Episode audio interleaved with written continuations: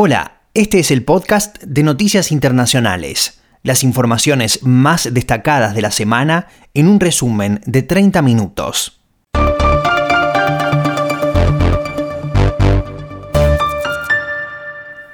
Mi nombre es Alexis Millares y en este domingo 26 de abril de 2020 estas son las últimas noticias.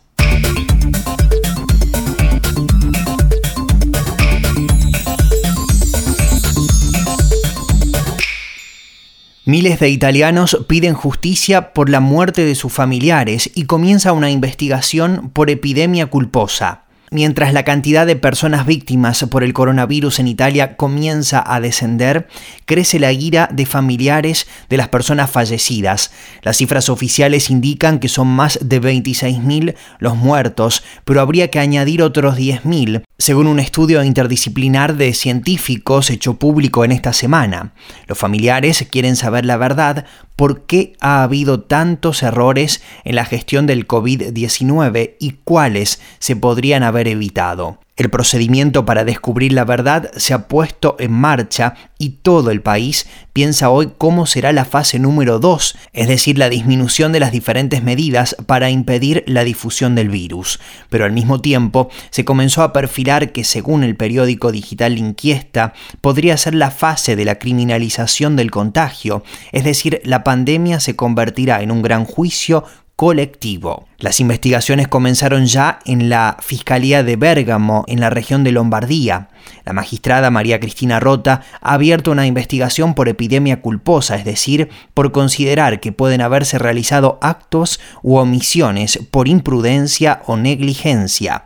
Otras fiscalías están investigando qué pudo suceder en algunas residencias de ancianos donde hubo muertes por coronavirus en las que hubo errores y denuncias de los familiares.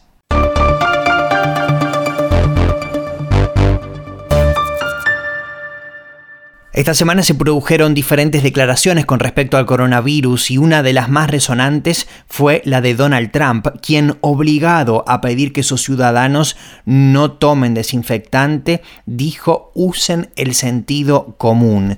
Estas fueron las declaraciones del presidente de los Estados Unidos, quien volvía a sorprender al mundo luego de haber sugerido a los científicos inyectar alcohol en las venas de los pacientes para combatir el coronavirus. Where it knocks it out in a minute, one minute. And is there a way we can do something like that uh, by injection inside or or almost a cleaning? Because you see it gets on the lungs and it Estas palabras provocaron la muerte de 109 personas en República Dominicana, según informó este viernes el ministro de Salud del país, Rafael Sánchez Cárdenas.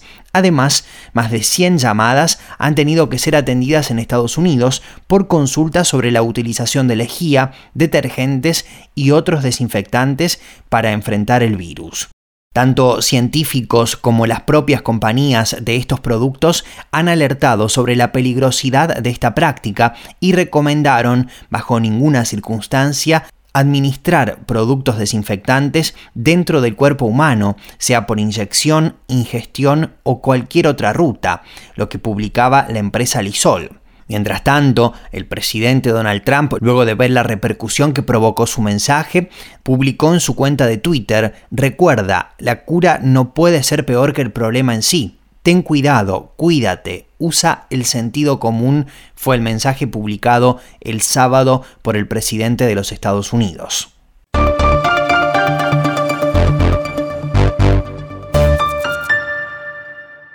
Hay polémica a nivel internacional porque no se conoce dónde estaría Kim Jong-un, el dictador de Corea del Norte, y al parecer habría muerto en una operación cardíaca según publican varios medios. Los rumores acerca de la salud del líder de Corea del Norte, Kim Jong-un, no dejan de crecer y ya hay informaciones de algunos medios chinos y coreanos que apuntan a que el dictador comunista habría muerto tras una cirugía cardíaca, es lo que publica el medio tms.com. La fuente sería un medio con sede en Hong Kong cuya vicedirectora es sobrina de un alto cargo de exteriores chino. Esta mujer habría compartido en su perfil de la red social china Weibo que Kim habría muerto. Según una publicación de TMS, médicos chinos habrían acudido a Corea del Norte para tratar a Kim. Otros medios, en concreto de Japón, afirman que si bien el dictador no estaría muerto, sí estaría en estado vegetativo tras una cirugía que salió mal. Al parecer, Kim Jong-un habría sufrido un ataque cardíaco en vista a una zona rural. Fue ingresado a un centro hospitalario para ser sometido a una cirugía que no habría logrado su objetivo. Los rumores sobre la salud de Kim se habrían disparado tras sus ausencias en dos eventos importantes de Corea del Norte y ya se apunta a Kim Jong-un, hermana del dictador, como la sucesora.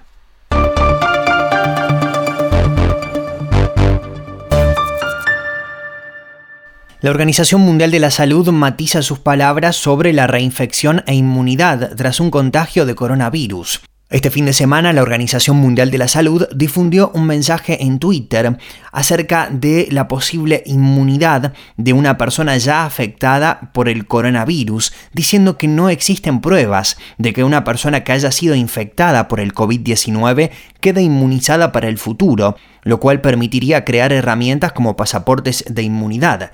Hasta ahora, la organización matizó sus palabras publicando que esperan que la mayoría de la gente infectada por el COVID-19 desarrolle una respuesta de anticuerpos que le conceda cierto nivel de protección, pero que lo que no sabemos todavía es el nivel de protección o cuánto durará.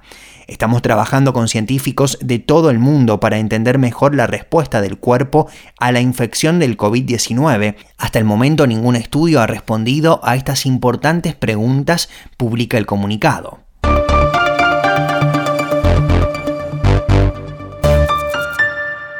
En Estados Unidos, una fábrica de carne de cerdo se habría convertido en el mayor foco de contagio.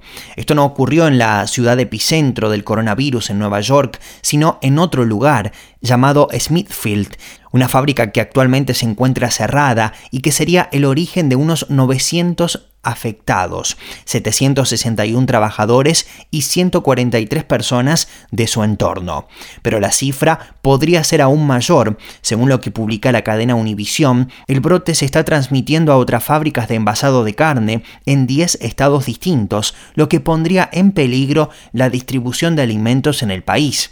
Al menos dos empleados habrían muerto, uno de ellos Agustín Rodríguez, oriundo del Salvador de 64 años, que se convirtió en el primer trabajador latino de la procesadora muerto por el brote de coronavirus en esa planta.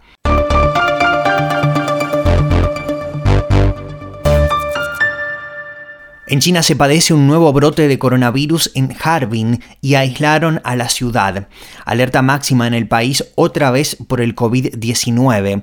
Luego de los datos confusos y las cifras que todavía no se conocen en su totalidad, el gobierno ha prohibido la entrada a la ciudad de Harbin, la capital de la provincia de Heilongjiang, con el objetivo de contener un nuevo brote después de que se haya controlado el que se inició a finales del año pasado en Wuhan, epicentro mundial de la pandemia y que ya está controlado. Todos los casos confirmados, casos sospechosos, contactos estrechos de personas asintomáticas y contactos estrechos de contactos estrechos deben estar en cuarentena y someterse a prueba, declararon las autoridades locales.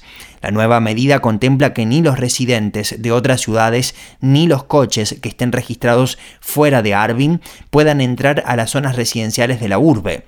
Al mismo tiempo, medios locales señalan que todos los residentes locales deben tener un código QR para confirmar que no están infectados y portar una mascarilla.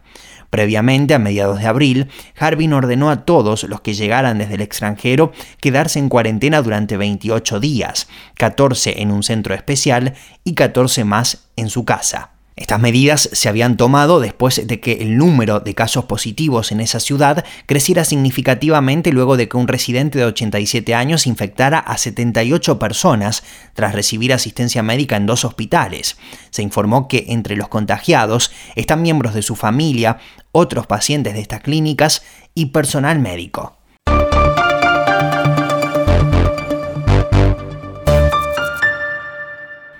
Hablamos ahora de México, donde se superó el millar de muertos y más de 11.600 contagios por el COVID-19. Esta semana se alcanzaron las cifras más altas de muertes de personas víctimas por el coronavirus, casos confirmados en laboratorio acumulados en el país que ya sobrepasan los 11.600, según un informe recolectado durante la semana.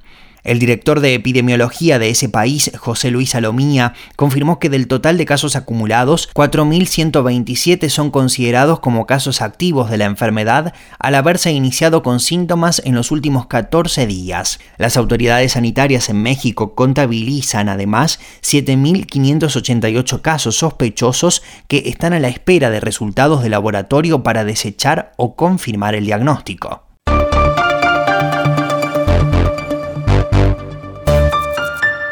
En República Checa se levantó la prohibición de viajar y las restricciones al movimiento de personas. El gobierno de ese país ha decidido levantar a partir de este viernes las restricciones del movimiento y la prohibición de viajar fuera del país impuestas a la población para frenar la expansión del coronavirus, según informa Radio Praga.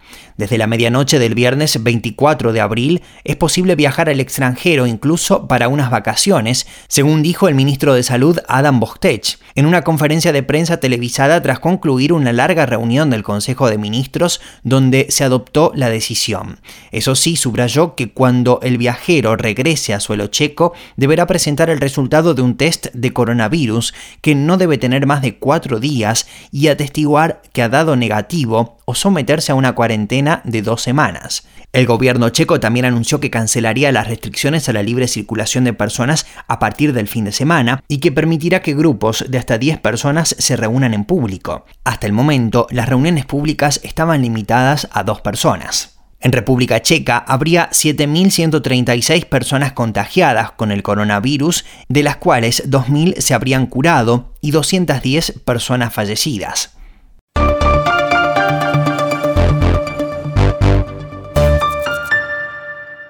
Dos médicos chinos despiertan del coma con la piel negra tras padecer el coronavirus. Se trata de los doctores Ji Fan y Hu Weifeng, ambos de 42 años y en primera línea durante el brote del virus en el Hospital Central de Wuhan en enero. Los dos han despertado del coma inducido con un curioso efecto secundario. Tienen la piel negra. Los expertos sospechan que puede deberse al empleo del tratamiento de la cloroquina, un antimalárico que habría provocado que los dos facultativos desarrollen problemas hepáticos responsables del oscurecimiento de su piel. Un síntoma común de los problemas hepáticos es la ictericia, que proporciona a la piel y a los ojos un tono amarillento. El color marrón es más infrecuente, pero también puede producirse por lo que los científicos apuntan que esta hiperpigmentación obedecería a un daño en el hígado producido por la cloroquina. No obstante, los doctores que los están atendiendo esperan que ambos recuperen su color habitual cuando este órgano vuelva a funcionar correctamente. La cloroquina, como ya hablamos en episodios anteriores, es un fármaco que se emplea para tratar y prevenir la malaria, aunque también puede usarse contra el lupus o la artritis. También es una de las sustancias utilizadas contra el coronavirus. Si bien la Agencia Española de Medicamentos y Productos Sanitarios advierte de los posibles efectos secundarios como la aceleración del ritmo cardíaco, actualmente ningún ensayo clínico controlado y aleatorizado ha demostrado la eficacia en pacientes con el COVID-19, han publicado en su página web.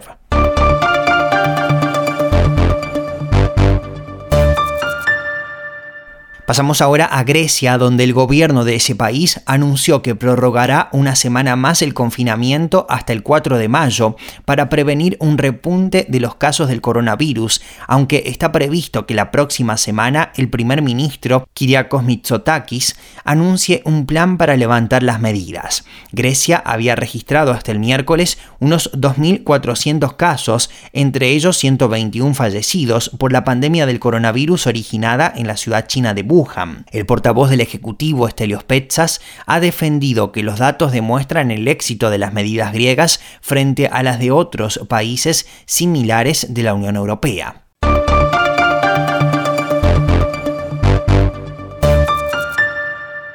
La Organización Mundial de la Salud alerta de una tormenta perfecta generada con el COVID que causará hambrunas de proporciones bíblicas.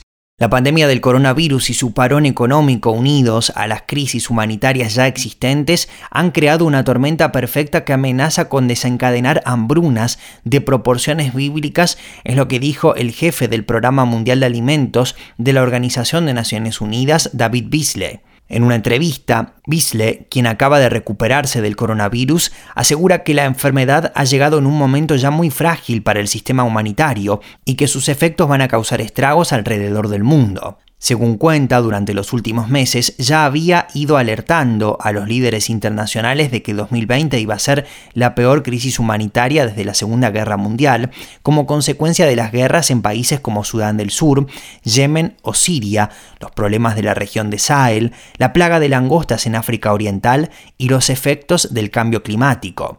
Pensaba eso antes del COVID, subrayó, y calculó que la pandemia puede poner en riesgo de morir de hambre a unos 130 millones de personas más, que se sumarían a los 135 millones que su agencia ya preveía que estuviesen en esa situación. Entre las zonas más vulnerables a este flagelo se encuentra África, donde este programa está tratando de anticiparse a las necesidades antes de que el coronavirus impacte con fuerza sobre el terreno para evitar, entre otras cosas, el riesgo de desestabilización social que puede crearse si se combinan enfermedad con hambre. El COVID está entrando en África y las próximas cuatro semanas van a ser muy preocupantes. No creo que África vaya a hacer algo distinto a lo que se ha hecho en otros países una o dos semanas de espacio y luego comienza a crecer exponencialmente, agregó. El desplome de los precios de petróleo, por ejemplo, es devastador para Sudán del Sur y del turismo para Etiopía, dos estados que figuran entre los peores del mundo en cuanto a su situación alimentaria. Pero el peligro no se limita a África, con países como Yemen, Siria, Haití o Venezuela, también con crisis muy graves, según el último análisis del programa. Esta pandemia es un asunto global, todos estamos en el mismo barco y tenemos que trabajar juntos, concluyó. We're already facing a perfect storm. So today, with COVID 19, I want to stress that we're not only facing a global health pandemic, but also a global humanitarian catastrophe. Millions of civilians living in conflict scarred nations, including many women and children, face being pushed to the brink of starvation with the specter of famine a very real and dangerous possibility.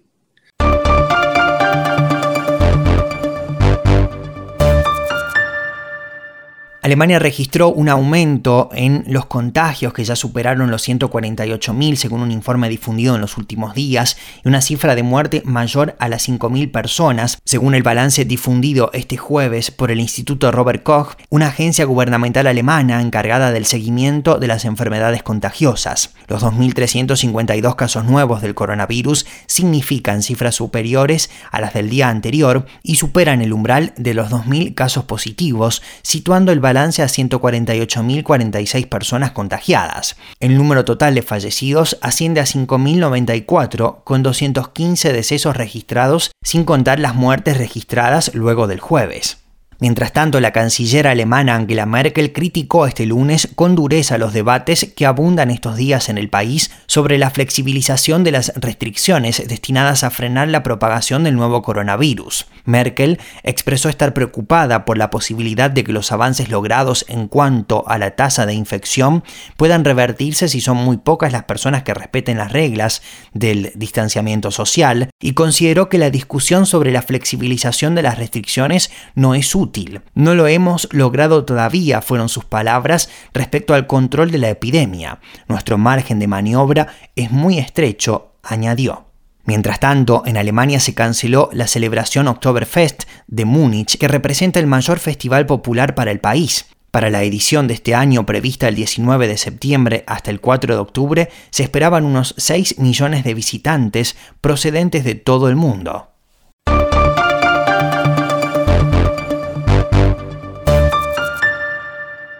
Perú indultará a unos 3.000 presos para evitar contagios de coronavirus. El presidente de ese país, Martín Vizcarra, indultó a partir del jueves a unos 3.000 presos vulnerables que estén en riesgo mayor de contagio por la pandemia del COVID-19, anunció este miércoles su ministro de Justicia, Fernando Castañeda. El titular de justicia explicó que la comisión de indultos calificará de oficio a los beneficiarios sin necesidad de que sus familiares lo soliciten al adelantar el decreto supremo que autoriza la medida. Castañeda estimó que el indulto puede beneficiar a unos 3.000 internos de las cárceles peruanas, entre los que figuran mujeres con hijos menores de 3 años, gestantes, mayores de 60 años que no hayan cometido delitos graves e internos con penas de privación de la libertad menores de 4 años. Son grupos previstos en el decreto supremo y que serán objeto de evaluación, además de aquellos internos próximos a cumplir su condena en los próximos seis meses, declaró el ministro a la cadena ATV Noticias. Es una medida que impacta directamente en el deshacinamiento de penales y que básicamente consiste en, reducir todo el procedimiento con la finalidad que, y en términos muy simples, eh, si el interno paga su deuda alimenticia, eh, es liberado eh, por parte de los jueces. Esta medida eh, tiene como público objetivo a 2.766 condenados por deudas eh, alimenticias. Eh, y esto es una medida que obviamente va a ayudar para que el sistema penitenciario pueda tomar algunas medidas al interior de los penales.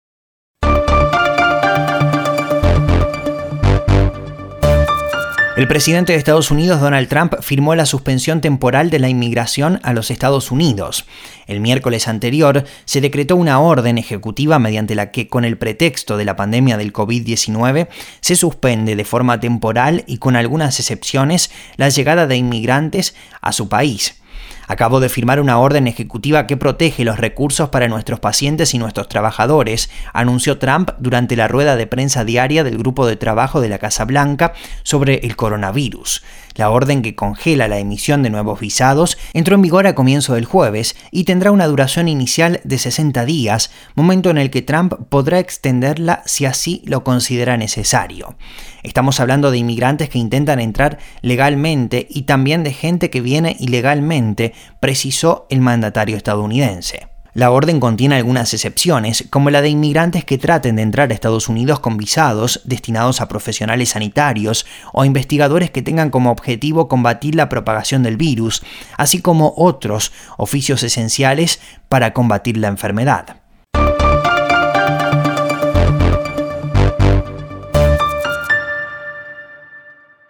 El ministro de Exteriores de Brasil ve una conspiración comunista detrás del coronavirus. Otra de las declaraciones polémicas de esta semana fue la de Ernesto Araujo, quien advirtió este miércoles sobre un supuesto plan global que estaría valiéndose de la pandemia del coronavirus para implementar el comunismo en el mundo a través de organismos internacionales como la Organización Mundial de la Salud. En un largo artículo publicado en su blog personal, Araujo comenta diversas partes del libro Virus del filósofo esloveno Slavoj Zizek y afirma que el coronavirus ha hecho despertar nuevamente la pesadilla comunista. En la obra Zizek afirma que el coronavirus ha expuesto la fragilidad del sistema capitalista y ha impuesto un pensamiento que va más allá del mercado financiero y las ganancias.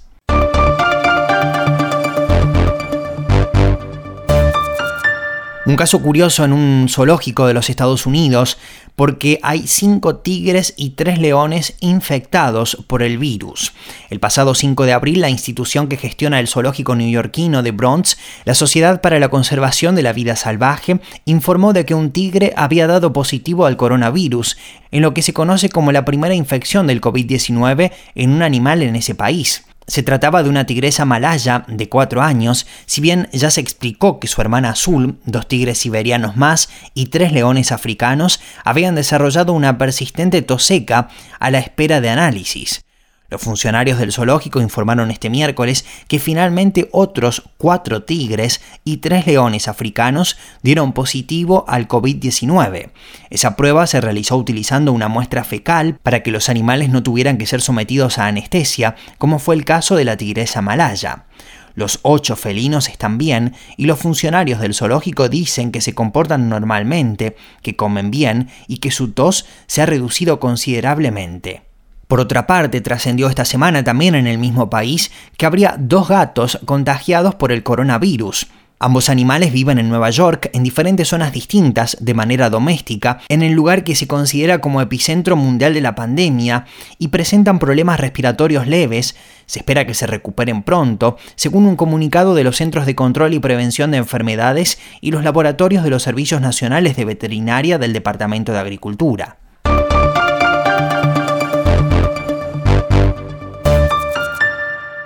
Esta semana, Alemania aprobó la realización de ensayos clínicos en humanos con una vacuna contra el coronavirus. El ensayo, que sería el cuarto realizado a nivel mundial, cuenta con 200 personas sanas de edades comprendidas entre los 18 y 55 años en su primera fase, según el Instituto Paul Ehrlich. En su primera fase, la supuesta vacuna será probada con un mayor número de personas, incluidas aquellas que presentan un mayor riesgo ante la enfermedad generada por el virus. La puesta en marcha de ensayos clínicos con posibles vacunas para el COVID-19 han sido puestos también en marcha en Estados Unidos. Para el gobierno alemán, estos ensayos suponen un paso significativo a la hora de lograr una vacuna lo antes posible, según informaciones del periódico local Süddeutsche Zeitung.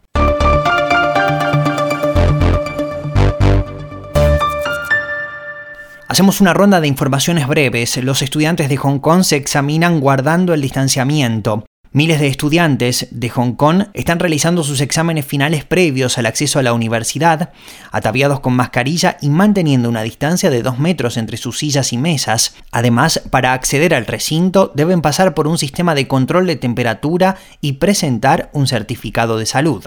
Habló el italiano Mattia, el paciente 1 del coronavirus. La pandemia me ha convertido en un símbolo de Europa. El conocido en toda Italia como el paciente número uno del COVID-19 ha concedido su primera entrevista tras debatirse durante un mes entre la vida y la muerte. Estos dos meses han sido impactantes, mucho más que imaginables, dijo. De repente me enfermé, estuve a un paso de la muerte y resucité de entre los muertos.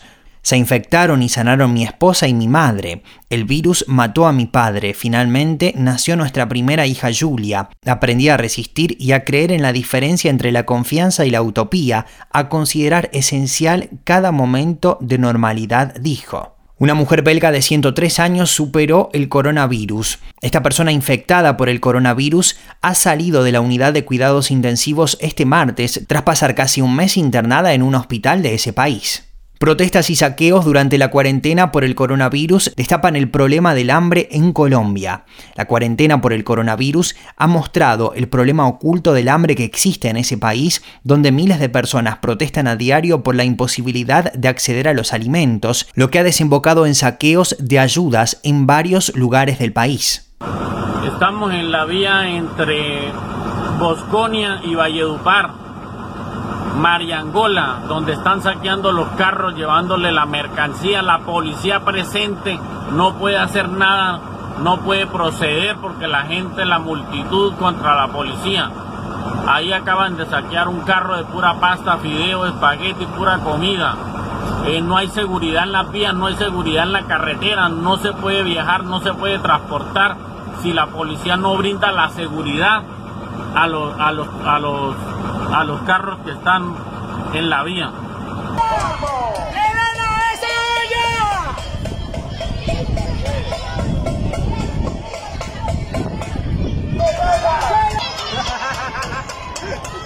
de Calazán de los desplazados de aquí de Colombia y de la Comuna 13.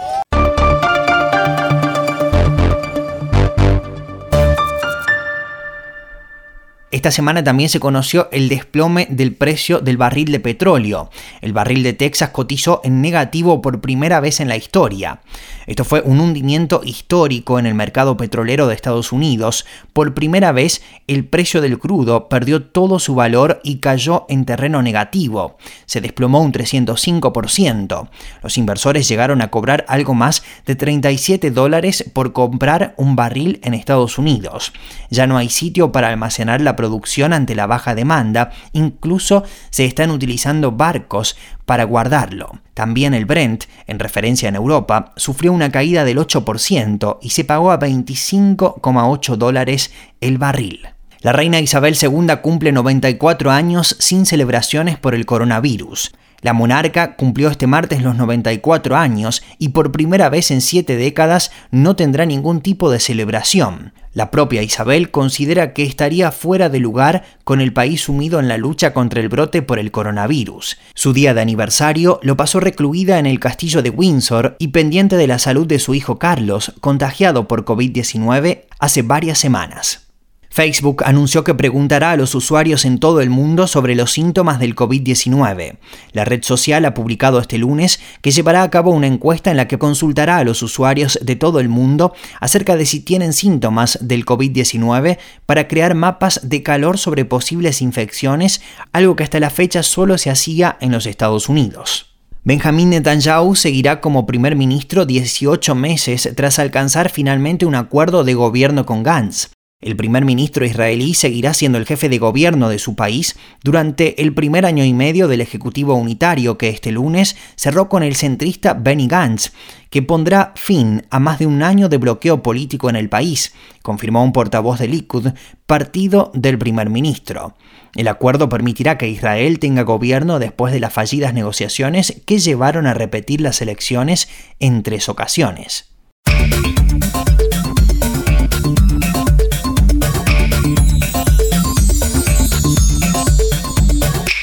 Y para reducir el riesgo de contagio del coronavirus, la recomendación es lavarse las manos con agua y jabón o utilizar productos antibacteriales a base de alcohol, cubrir la nariz y boca con pañuelos desechables o con el ángulo interno del codo cuando vayas a toser o estornudar, evitar el contacto cercano con quien esté resfriado o con síntomas similares a los de la gripe, cocinar bien la carne y los huevos y evitar el contacto sin protección con animales vivos de granja o salvajes. Esas son algunas de las recomendaciones de la Organización Mundial de la Salud.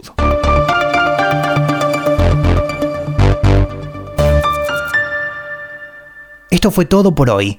Puedes suscribirte a este podcast para recibir los próximos. Mi nombre es Alexis Misares. Hasta el próximo programa.